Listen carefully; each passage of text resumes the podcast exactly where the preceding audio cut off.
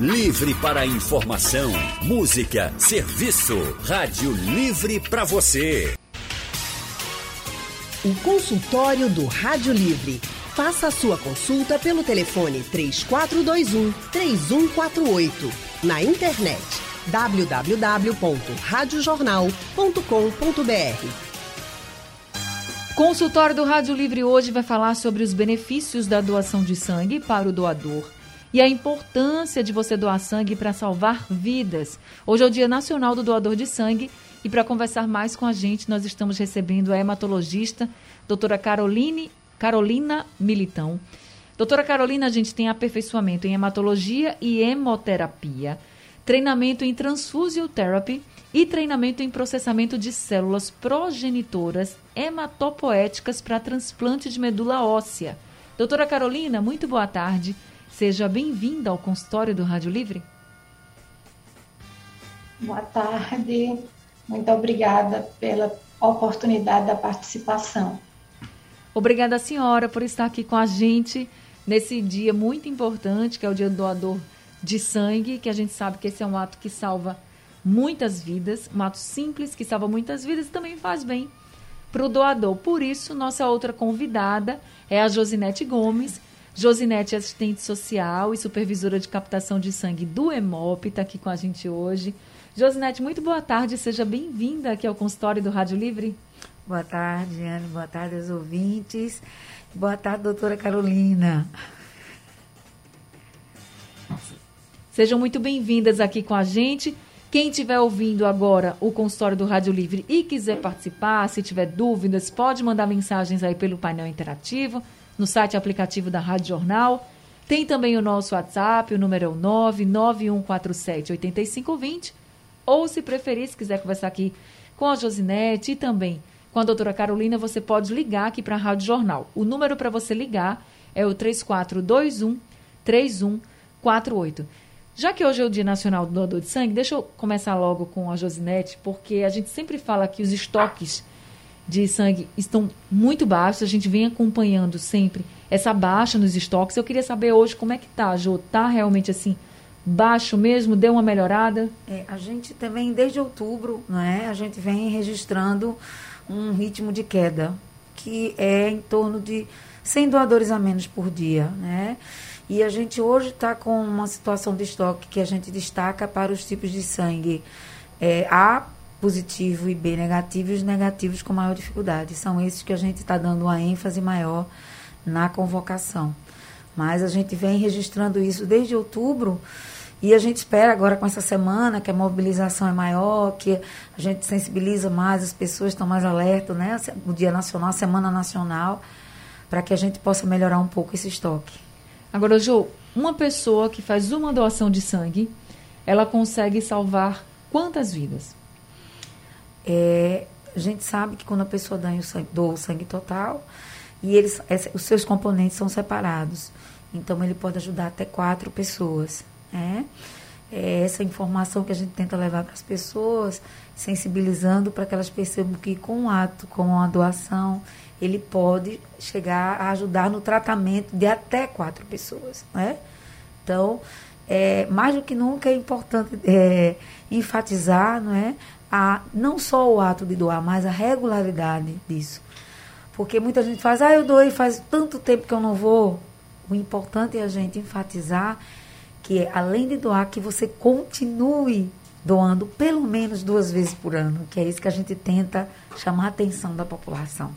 Mas de quanto em quanto tempo a mulher deve doar sangue, se ela for assim regular, uma doadora regular, e de quanto em quanto tempo o homem deve doar? Olha, existe na legislação, né, porque tudo que nós trabalhamos aqui de informação são, é baseado na legislação vigente, que monitora, que orienta todos os serviços de bancos de sangue do país. É, e ela, ela trata que a, gente, a mulher pode doar a cada. Ela tem que ter quatro doações, ela pode ter até três doações ao ano. E o homem até quatro doações ao ano. Então, dentro desse contexto, no, no EMOP, a, gente, a mulher pode doar em quatro, quatro meses e o homem a cada três meses.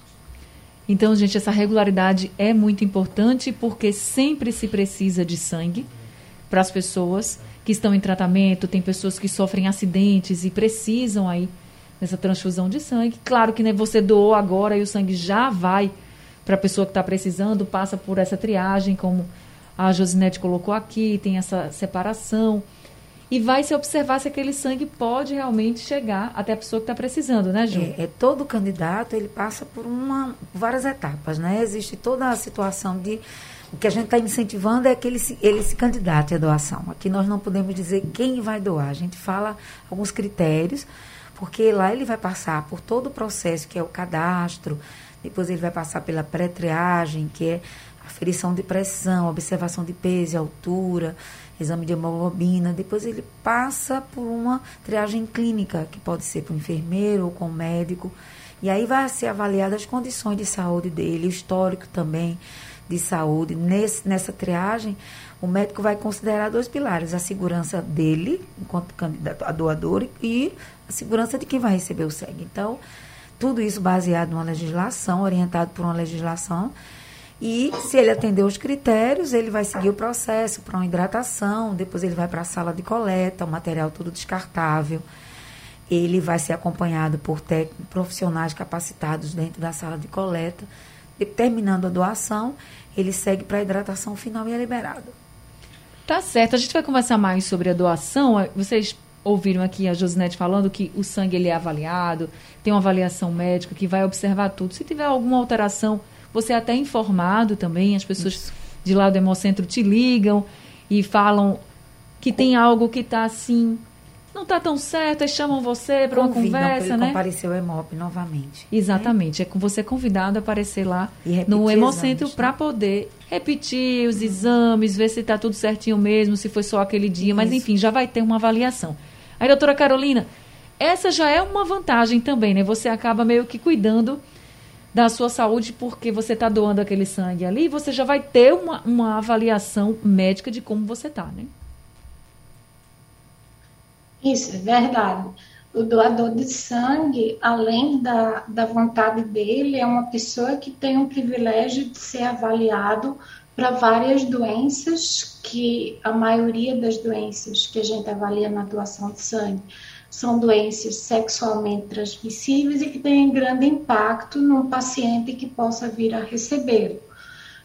Então, os testes do HEMOP, os testes sorológicos, eles são extremamente sensíveis e específicos, e por isso que algumas vezes ele pode até ter feito algum exame no laboratório normal, até como rotina de, de trabalho, né, que tem os exames regulares de, de trabalho, e a gente ter alguma situação em que a gente explique. Então, que as pessoas fiquem tranquilas que toda vez que o HEMOP convoca, não necessariamente a pessoa está doente, e sim a gente precisa zelar pela saúde daquela pessoa e a gente se preocupa com ela. Por isso que a gente convoca. Doutora Carolina, eu estava lendo alguns estudos, algumas informações de que doar sangue com essa regularidade poderia reduzir risco até de doenças cardíacas.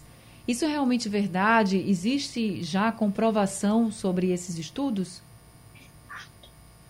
Na realidade, não a gente fala na regularidade da doação de sangue como uma forma da gente ter uma pessoa, porque o doador seguro é aquele doador que você avalia periodicamente, tá certo?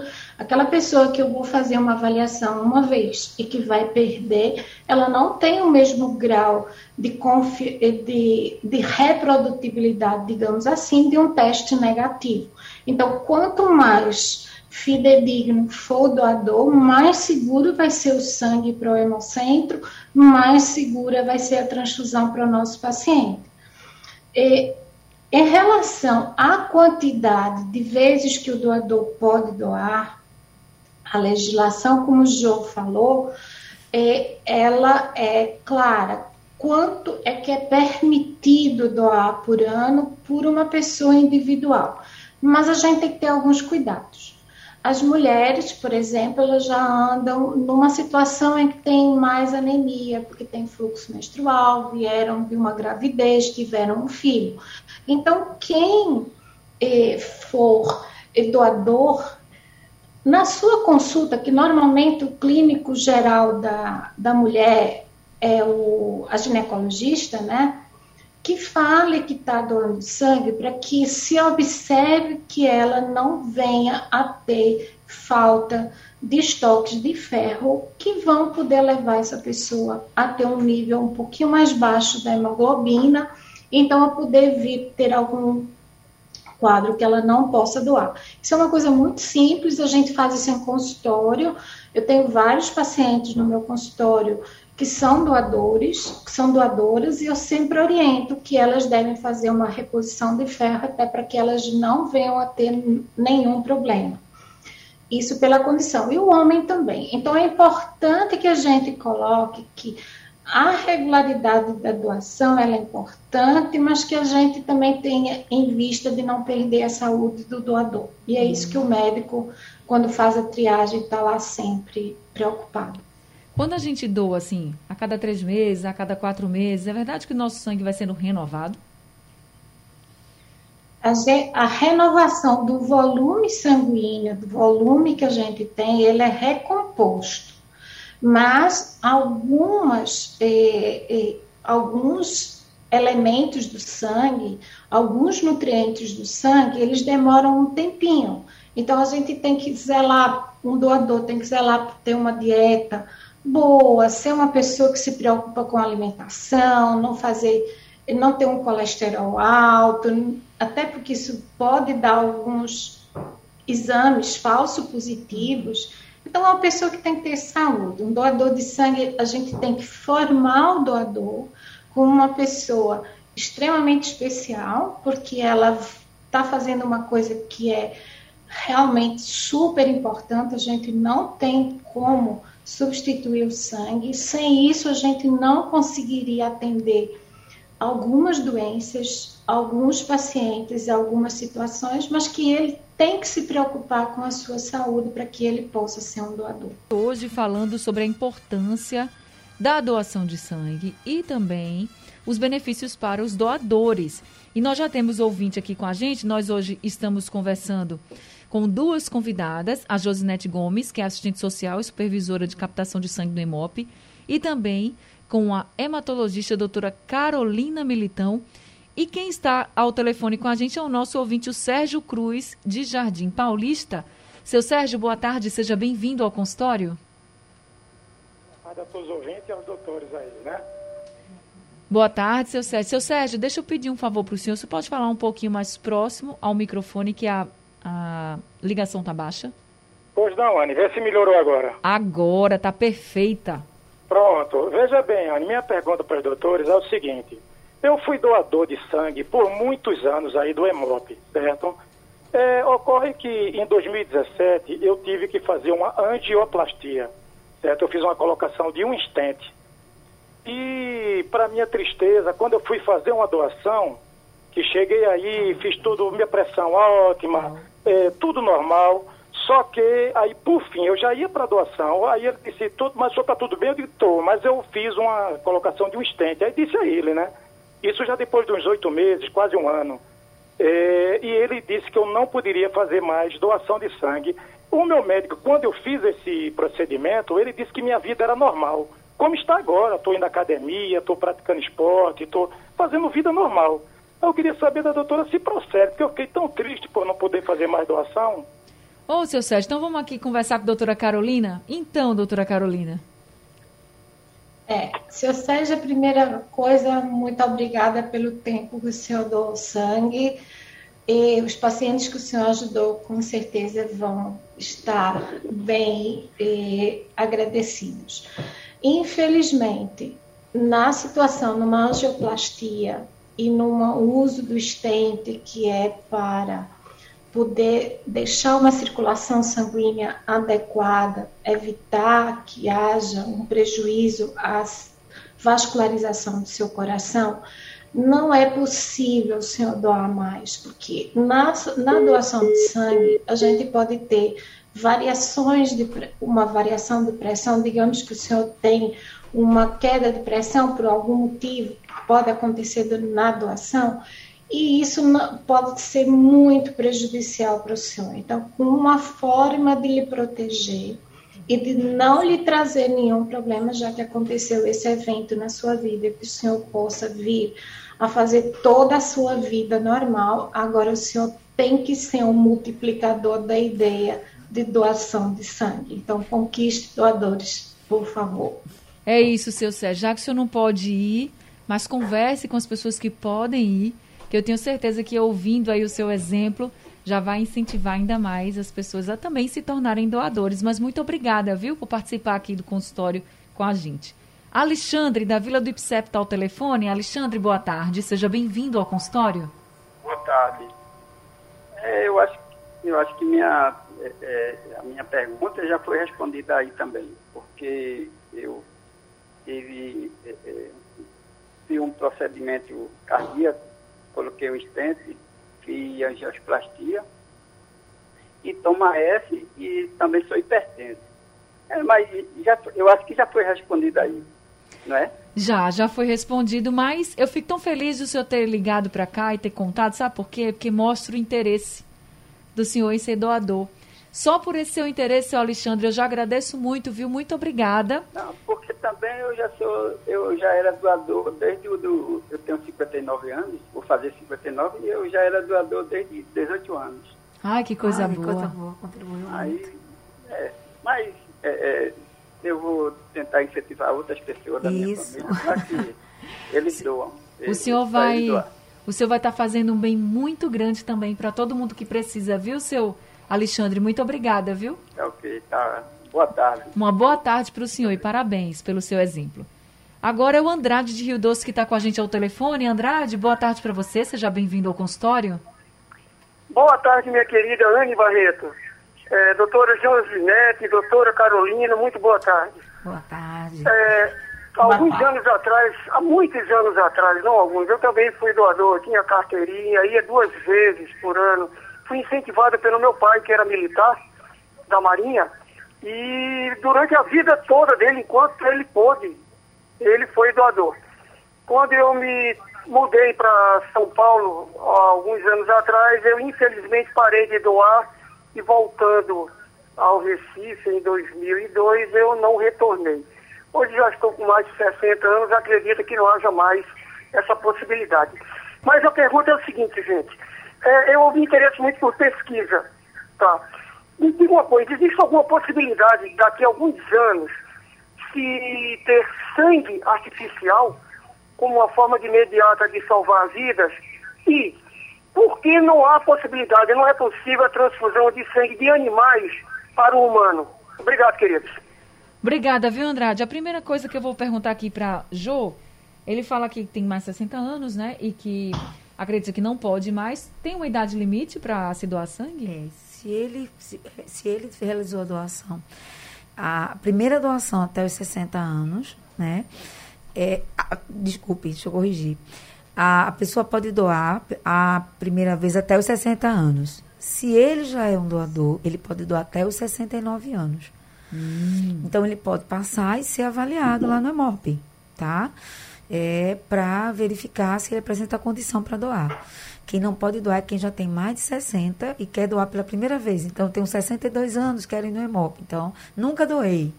Então, essa pessoa ela não pode se candidatar. Agora, se eu já for um doador, aí já tô- Mesmo que tenha passado É, muito aí tempo. ele vai ser avaliado.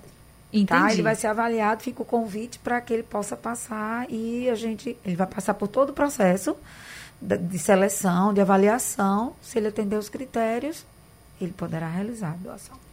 Tá certo. Então a questão da idade a gente já entendeu.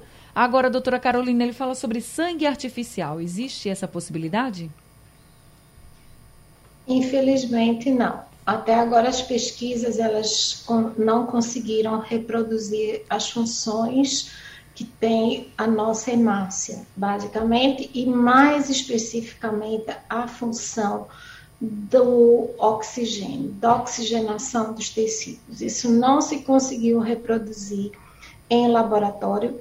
Já se teve várias tentativas, não é uma coisa que pesquisadores não estejam eh, se preocupando, até porque diminuiria a condição da gente ter é, falta de estoque, falta de e pessoas morrendo por falta de sangue em algumas situações. Mas, infelizmente, isso não é possível. O que, é que a gente teve de evolução foram medicamentos que em determinadas situações a gente consegue diminuir o uso de os derivados do sangue, então os concentrados de hemácia, os concentrados de plaquetas, até os próprios leucócitos. Então hoje a gente tem algumas medicações que ajudam a diminuir a necessidade do uso da transfusão, seja ela em que componente for, em que em, isso é a única coisa que a gente tem até hoje.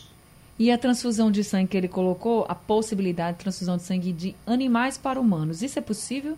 Hum, não, não é possível, porque a transfusão ela não deixa de ser uma forma de um transplante de células, tá certo? A gente está colocando um tecido dentro de uma outra pessoa, só que dentro de uma forma que a transfusão, pelas técnicas que a gente tem e pelo conhecimento que se tem, se consegue entender que, por exemplo, um paciente O positivo, ele só pode receber de O. Por quê? Porque são características, se eu colocar um A positivo no paciente O, provavelmente eu vou levar a óbito esse paciente, porque vai se fazer uma reação no organismo que ele não vai aceitar aquele tipo sanguíneo de imediato. Então, em relação aos animais, aqui em Recife a gente tem hospital veterinário que tem banco de sangue e, e até no EMOP eu participei junto com a Jo eu não sei se ela lembra disso, mas a gente fez o primeiro banco de sangue, ajudou uma veterinária a fazer o primeiro banco de sangue, e a gente começou a entender um pouco como é que era a transfusão em animais. E elas têm também grupos sanguíneos, eles têm todas essas características que precisam ser respeitadas. Então, não se pode fazer também uma transfusão entre cachorro, por exemplo, não é raça, é entre os cachorros, se eles forem de grupos incompatíveis, ou até do próprio gato. Já os cavalos, já não há praticamente nenhuma possibilidade de ter incompatibilidade, então você pode tirar de um para o outro. Tanto com a parte dos caprinos, normalmente não se tem problema nenhum. Mas em relação aos animais para os seres humanos primatas como nós não tem condição. Não se pode transfundir entre espécies. Respondido então. O consultório do Rádio Livre hoje está falando sobre os benefícios da doação de sangue para o doador e a importância de você doar também para salvar vidas. Nós estamos conversando com a hematologista Carolina Militão e também estamos conversando com Josinete Gomes, que é assistente social e supervisora de captação de sangue do EMOP. A gente vai ouvir agora o áudio enviado pelo Ricardo, lá do Ibura. Boa tarde, Anne. Me chamo Ricardo, aqui de Ibura. Anne, vê bem, eu sou diabético tipo 2. Eu doei sangue durante um bom tempo, tanto no EMOP e tanto no IN. Ao que saber o seguinte, é, quando eu descobri minha diabetes, eu nunca mais doei sangue. Eu, como diabético tipo 2, eu posso doar sangue ou não? Então, a pergunta do Ricardo também é uma pergunta que veio aqui pelo painel interativo do Cláudio, que também é diabético e pergunta se pode doar sangue ou se há restrição. Doutora Carolina, pode ou não pode? Não, porque ele tem dependência de medicamento. Então, ele também não pode doar sangue, porque aí eles têm uma, existem mais complicações e a gente não pode realmente expor as pessoas a terem um problema. A doação de sangue é basicamente saúde para poder doar saúde, certo? Assim é que a gente tem que, tem que olhar o doador. Tá certo. Eu venho falando aqui no consultório que também para a gente falar sobre os benefícios para os doadores de sangue, além de você ter aí toda uma avaliação médica quando você doa sangue. Você também tem outros benefícios aqui em Pernambuco. Quer outro benefício? Até o dia 28 de novembro, quem é doador, tiver a carteirinha lá, tudinho, vai poder entrar no Centro Cultural Cais do Sertão de graça. Então, para você que é doador, você já pode ir para o Cais do Sertão até o dia 28 de novembro, de graça. Nas quintas e sextas-feiras, o horário de funcionamento é das 10 da manhã até as 4 da tarde, sábados e domingos, das 11 da manhã às 5 horas da tarde. O Cais do Sertão fica aqui no bairro do Recife, na Avenida Alfredo Lisboa. Yasmin pergunta aqui para você, Jô se quem teve Covid pode doar sangue. é, o critério é se a pessoa teve Covid é, ou gripe também. É bom a gente falar também nesse período né, da pandemia. Essa pessoa deve respeitar 30 dias se não apresentar nenhum sintoma, tá? Se não apresentar nenhum sintoma, ela respeita o prazo de 30 dias e ela pode se candidatar à doação. Mulheres que tiveram filhos recentemente, grávida não pode, mas quem teve filho, pode doar sangue? Ela pode, se ela estiver amamentando após um ano, é que ela pode se candidatar. Tá? Tá certo. Doutora Carolina, uma pessoa com pressão alta, que está tomando lá seus remédios controlados, pode doar sangue?